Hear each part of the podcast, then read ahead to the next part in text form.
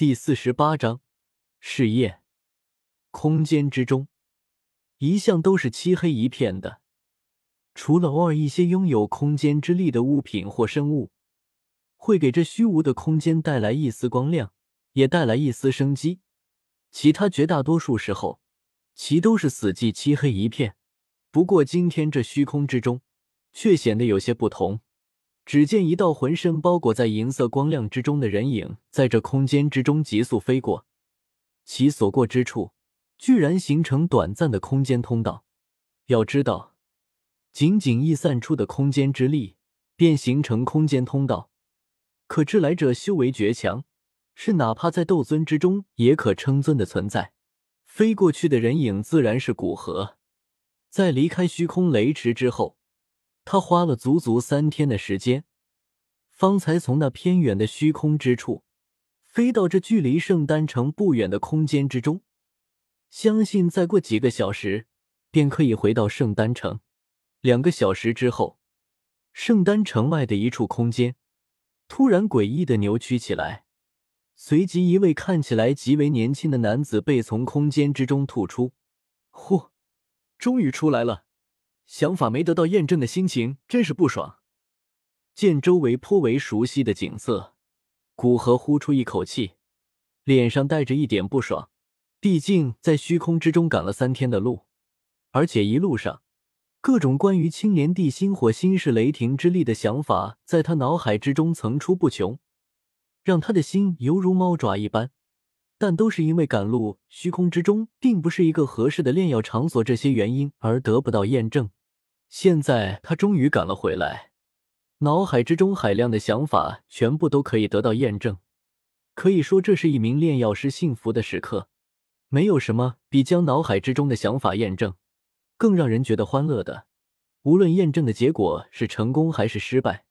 回到院落，孤河招来白石，问道：“我离开的这两个多月，有人来找我吗？”先生，陈火宗师曾经来找过您。而且当时他身边跟着一位实力极强的人，被称呼为天火尊者。除了他们两人外，剩下的便是一些像要找您炼药的人。白石恭敬的回答道：“天火还在圣丹城吗？”古河点点头，他也就这两位朋友，其他人找他基本上也就是与炼药相关。他在陈火先生家里住了半个月，之后听说他门派里面有些事，离开了。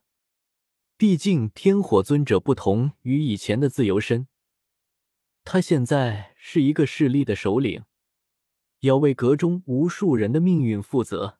古河摆摆手，示意白石离开。在知道目前暂时没什么事情需要处理，他也就不愿在这里多待了，想着赶紧回到炼丹室验证他的想法。两人谈话的地点距离炼丹室很近，在白石离开后。古河很快便走进炼丹室。既然想用这变异的异火试试看能否加快药物融合的速度，古河准备按照完整的炼药流程来，也就是说需要炼制丹药。不过前期的试验失败率肯定很高，他可不想浪费高阶药材，所以古河从较为低阶的丹药开始炼制。首先被他选中的是六品的斗灵丹，这种丹药他极为熟练。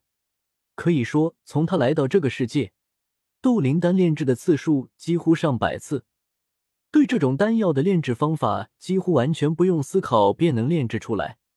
而以他现在的炼药术来说，若是好好炼制，成功率几乎可以达到九成九，很少有失败的可能性。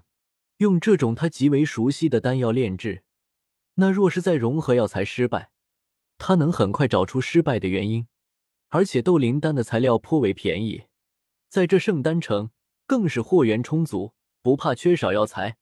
注意选定，古河开始炼制丹药。他将炼制所需的几种药材全部放入药鼎之内，同时提炼多种药材。在他强大的灵魂控制力和深厚的炼药术下，不过几分钟，药材便提炼出来。等药材提炼出来，古河控制着药物精华靠近。由于已经清楚的知道这些药材接触的各自反应，所以古河在药物接触的第一步之时，并没有出什么差错。随即便是通过青色火焰之中的细小银雷去接触药物精华，尽力促成他们之间的融合。可惜这不是一件简单的事情，需要极为细心，而且要消耗大量的时间去一个一个试验着雷霆之力的分量。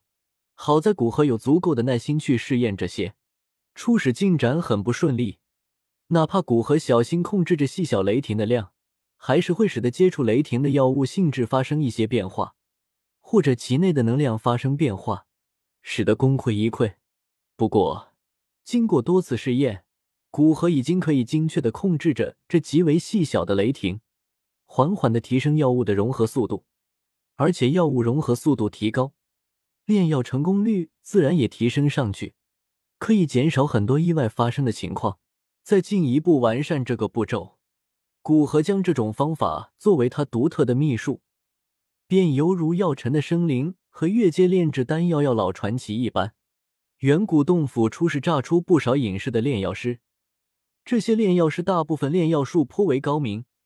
虽然随着远古洞府关闭，很多炼药师再次顿时钻研炼药术，但还是有不少没有立刻隐修。毕竟出来一趟。怎么也要看看朋友、亲人之类的，而且久不出事，一些炼药师刚好趁着出来的机会打听一番这外界的消息，省得被时代淘汰。在这样的背景下，丹塔这个炼药师的大本营，较之几个月前，自然是多出不少高阶炼药师。在试验完心里的想法，凭着掌握的最新异火，使得炼药术更进一步。不过，哪怕接着新型异火对炼药帮助极大，但是因为他炼药积累的不足，再加上八品药方很少，哪怕现在灵魂力量已经达到，甚至超过能炼制六色丹雷的炼药师，也只是在炼制四色丹雷的丹药之时更加得心应手。炼制五色丹雷的丹药虽然可以，但成功率还是极低。在发现这一情况后，古河深感自己炼药积累的不足。